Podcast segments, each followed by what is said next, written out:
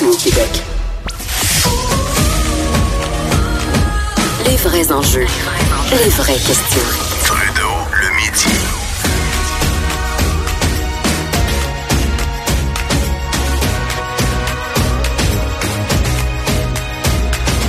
Cube Radio. Comme à chaque mercredi, c'est avec beaucoup de plaisir que je retrouve notre historien Denis Anger. Bon midi, Denis. Ben oui, plaisir partagé, Jonathan, partagé avec plaisir. On a l'impression que le sujet cette semaine s'imposait Ah un ben, peu. regarde, hein. On hein. parle de l'actualité, les Ben, taxis. Ben oui. Les hein. taxis qui défraient la manchette. euh, bon. Et qui vont euh, la défrayer encore que, quelques temps. Ouais, ouais, Euh, ouais, il faut dire que le taxi, c'est une, c'est une longue histoire. Hein. C'est ça, on va faire l'histoire du Ouais. taxi, euh, entre autres au Québec, notre sûr. historique ici, mais de façon générale, là, le taxi, là, on a l'impression ça a toujours existé. Ça vient d'où? Ça mange quoi en hiver? Ben, ça vient du grec, hein. On regarde en étymologie, le beau mot, là, ça les racines. euh, taxi, ça vient d'un petit appareil qui s'appelle le taximètre. hein. Le mot grec taxi, ça veut dire organiser et mètre mesure, donc une mesure bien calculée. Le taximètre est inventé euh, par des mécaniciens allemands, évidemment. Hein. Il s'appelait le taxamètre. Il est inventé en 1890 Taxamètre. taxamètre qui est devenu taximètre. Et euh, euh, effectivement, ça coïncide avec l'arrivée du moteur à explosion. En 1895, les premières autos et les premières offres d'un transport personnalisé, donc euh, un véhicule avec un chauffeur, un taxi, dont on mesure la distance et on impose évidemment une tarification en fonction de la distance. Donc le taxi, abréviation, taximètre. 1890 quand même, c'est pas d'hier. Au Québec, euh, à Montréal, faut le dire, d'abord, le taxi apparaît à- très rapidement. Les premières voitures à Montréal commencent à rouler dans les rues. C'est la rue de Sainte-Catherine, je vous dirais 1895-1896. Dès 1909, il y a un service de taxi qui existe. Donc, le taxi... on a- 1909. 1909, donc c'est une industrie qui a maintenant, on va fêter les 119 ans, les 110 ans. 110 ans, ouais. Et ça sera peut-être le 111e anniversaire, sera peut-être quelque chose de différent, mais euh, il y a 110 ans, le premier taxi arrive sur le marché de Montréal.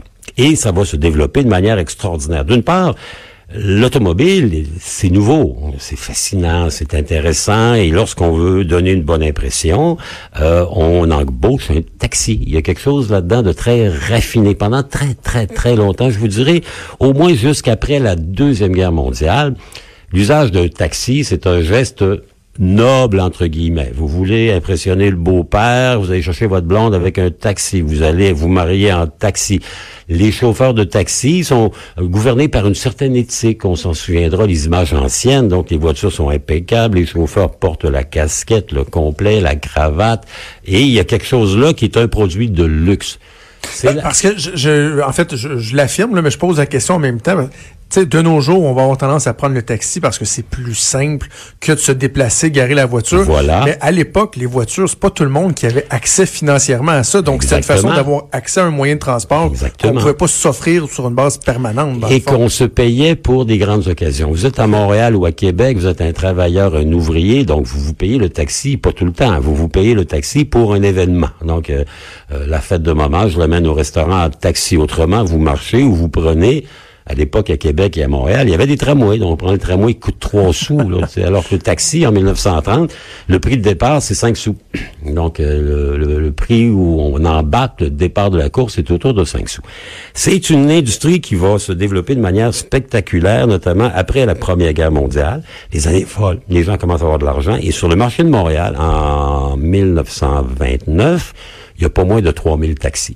C'est une industrie qui est complètement énorme. Ben oui, c'est fou. 3000 taxis à cette époque-là, quand on parle de quoi, 7000, là, je pense? Actuellement, il y a eu 8 000 permis. Sur l'ensemble du. Québec, il y a à peu près 6 000 propriétaires. Donc, euh, imaginez, il y avait... Mais c'est fou. Ben non, mais c'est sûr, c'était 3 000. complètement démentiel, mais c'était n'importe quoi, le taxi. C'était vraiment euh, le monsieur qui, la fin de semaine, allait faire un peu de taxi. Il n'y avait pas de permis, il n'y avait pas de formation, il n'y avait rien. Donc, c'était vraiment souvent un revenu d'appoint hein, que l'on s'offrait lorsqu'on avait les moyens de s'offrir une voiture, puis on faisait du taxi pour payer la traite de la voiture d'une certaine manière. Avec la crise économique, bien évidemment, l'industrie va s'effondrer jusqu'à la Deuxième Guerre mondiale. Ensuite, après la guerre, ben, il y a des milliers, des milliers, des milliers de vétérans qui reviennent, qui n'ont pas de formation, qui n'ont pas d'ouvrage, qui savent pas où aller. Et notamment sur Montréal, il va y avoir une explosion de l'industrie du taxi. Pourquoi? Ben parce que euh, la métropole est en train de se développer, la guerre a fait en sorte que plein de gens sont venus dans les usines d'armement et les usines de fourniture militaire à Montréal. Donc le grand phénomène de l'urbanisation du Québec vers Montréal et de l'espèce d'industrialisation montréalaise amène des gens qui vont se déplacer, qui ont des besoins. Donc le taxi. C'est une concentration là, qui se Exactement. Fait, ouais, Il y a plus de monde. Mais, mais c'est curieux parce que c'est un phénomène vraiment unique à Montréal. En 1952, à Montréal, il y a 5000 titulaires de permis de taxi. Ce qui est énorme, énorme, énorme. La population de Montréal, à l'époque, c'est pas 4 millions, c'est moins de 2 millions, moins de la moitié de la population. Exemple comparatif, à Chicago, même, même année 1952, pour une population qui est trois fois supérieure à Montréal, il y a moins de taxis. Il y en a 3500 plutôt que 5000. Hey. Donc, il y a, c'est une espèce d'économie un peu, je vous dirais, grise, l'industrie du taxi. Donc, beaucoup de gens, à l'époque, sont des gens qui le font en surplus, occasionnellement, le soir, la nuit, les fins de semaine. C'est l'époque où Montréal est la, la capitale du vice d'Amérique du Nord. Hein. C'était l'époque du faisan doré, des grands bars, le Red Lake, les districts. Hein. Euh, le maire Drapeau, d'ailleurs, va faire une grande enquête dans les années 50 mm -hmm. pour faire un peu le ménage de Montréal. Et d'ailleurs, ce faisant, il va faire un peu le ménage de l'industrie du taxi. Il y a quelque chose là-dedans qui est un peu, euh, comment dire, à la fois attirant, interlope. Le taxi, c'est pas une entreprise organisée, ça l'a jamais été, jusqu'au moment où la ville de Montréal, la première, va imposer l'obtention d'un permis. Rappelons que le permis ne coûte rien à l'époque. Il n'y a pas de quota de permis, il y en a autant que l'on veut, puis on va vite monter à 5 000. D'ailleurs, c'est le maire Drapeau, Jean Drapeau, le grand maire de Montréal, celui à qui on doit l'Expo 67, les Jeux olympiques, le maire Drapeau, le stade olympique, le rapport Malouf et la réponse qui est jamais venue. Ben lui, il va dire, ça n'a pas de bon sens, il y a une, il y a une, il y a une patente là-dedans, donc on va limiter le nombre de permis de taxi. Donc les permis qui se vendaient il y a un an encore sur le marché de Laval à 200, 225 000 dollars, à l'époque, il valait rien, il fallait avoir un ça permis. Valait ça valait rien. On demandait, on faisait une demande, on disait on est un bon garçon, j'ai une voiture, on t'offre un permis, et le marché s'est créé par la suite. Donc, c'est le marché du taxi. Il y a des grandes époques. En 1952, à cause des vétérans qui, ne sachant pas faire autre chose, se mettent à faire du taxi 5000 permis, qui vont diminuer tranquillement, qui vont se restabiliser. C'est une entreprise qui est pas normée, qui est pas organisée. À l'époque, on n'a pas besoin d'avoir de compétences particulières. Il suffit d'avoir un permis de conduire d'avoir une auto, d'avoir quelqu'un qui t'embauche comme chauffeur sur la voiture. Et donc, ça explique pourquoi le profil des chauffeurs de taxi va toujours être celui de gens qui rentrent sur le marché du travail. Mm. Hein, c'est la première étape après le chômage, vous savez, l'aide sociale, le chômage. Puis quand vous commencez à travailler, faites du taxi un peu la fin de semaine, c'est un revenu d'appoint qui échappe largement à la, à la fiscalité. Eh oui. À l'époque, il n'y a pas de, y a pas de carte de crédit, il n'y a pas de coupon de taxi, on paye en argent. J'en parle dans ma chronique dans, dans le journal ce Exactement, que j'ai lu? 72 millions euh, Revenu que, Québec. Que Revenu euh, Québec estime avoir perdu, imaginez qu'avant les contrôles en 1908, en 2008 ou en 2010, ouais. à l'époque on payait en argent. on voit encore aujourd'hui un oubli de démarrer le taximètre et ça se traduit souvent par une perte fiscale pour l'État. Est-ce que cet aspect-là, la difficulté de contrôler au niveau euh, fiscal, entre autres, c'est ce qui faisait que l'industrie était attrayante pour le monde interlope. Tout à fait. Il y avait deux volets. Il y avait ça pour le monde interlope, puis il y avait aussi le fait que le taxi, c'est le comment dire le trait d'union dans bien des villes. Il n'est pas rien qu'à Québec, à Montréal, au Québec, au Canada, en Amérique, partout dans le monde.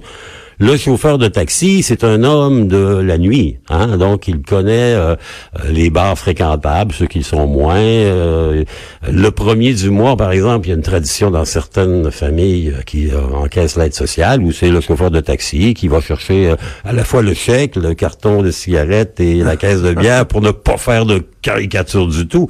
Il y a ce monde-là. Vous arrivez dans une ville que vous connaissez pas, vous voulez avoir des endroits où vous pouvez rencontrer des jeunes femmes ou des jeunes hommes, ben, le chauffeur de taxi, ils sont dans cet univers. Ce sont ouais. gens qui vont fermer les bars à 3h30, 4h sur la Grande Allée ou sur la rue Crescent. Donc, c'est cet univers-là, un peu sombre, qui est dans une fiscalité périphérique, qui va faire du taxi quelque chose à la fois fascinant, attrayant, incompréhensif et souvent rébarbatif pour certains, d'une certaine manière.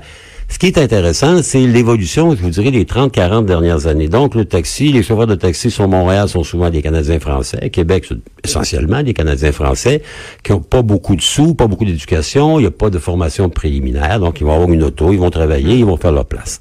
Très rapidement, le taxi va se déterminer comme une espèce d'entrée dans la société pour les gens qui arrivent. Et on a vu des vagues, évidemment, d'immigration qui euh, contribuent largement au profil actuel de l'industrie du taxi. Il faut pas être euh, un devin pour réaliser que, notamment sur le marché de Montréal, toute la période de l'après-Duvalier, on s'en souviendra, Baby Doc, Papa Doc, il y a eu une immigration importante de la communauté haïtienne qui a trouvé dans cette industrie-là un lieu d'accueil qui lui permettait de travailler, de gagner honorablement sa vie sans avoir à passer par des cours, des formations, etc.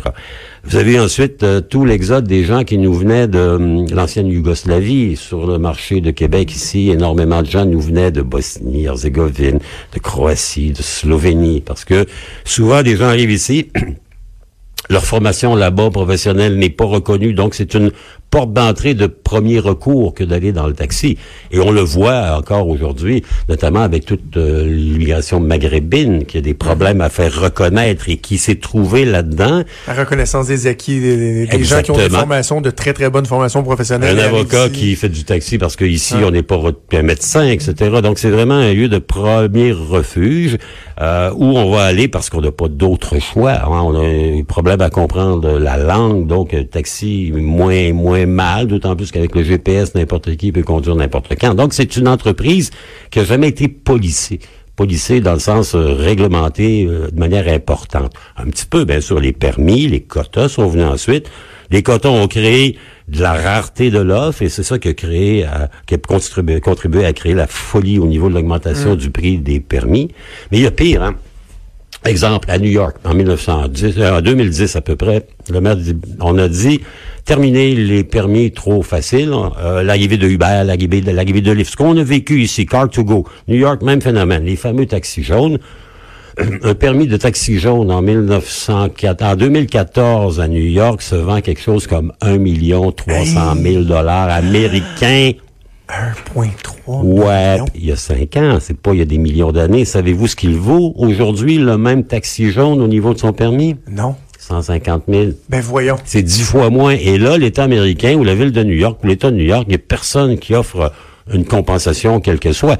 Lorsque euh, François Bonnardel dit le Québec est relativement généreux puisque à part l'Australie, on est la seule juridiction à offrir ce genre de compensation pour des gens qui sont entrés dans un marché. Hein? C'est un marché, c'est un produit, c'est comme une action ça. C'est comme vous savez un taxi, c'est la la PPPPME, la plus petite entreprise imaginable. Vous arrivez, vous avez un peu d'économie ou pas, vous allez emprunter un taxi, vous achetez un petit permis, et là, vous commencez à travailler. Vous êtes une PPPPME. Vous êtes souvent votre seul employeur, votre seul employé, avec un seul moyen de subsistance qui est la voiture, qui aujourd'hui Heureusement, grâce au gouvernement du, du, PQ, Guy Chevrette, euh, ça avait fait un scandale d'ailleurs à l'époque, il avait exigé que les voitures de taxi soient en bon ordre, soient relativement propres, et moins de huit ans.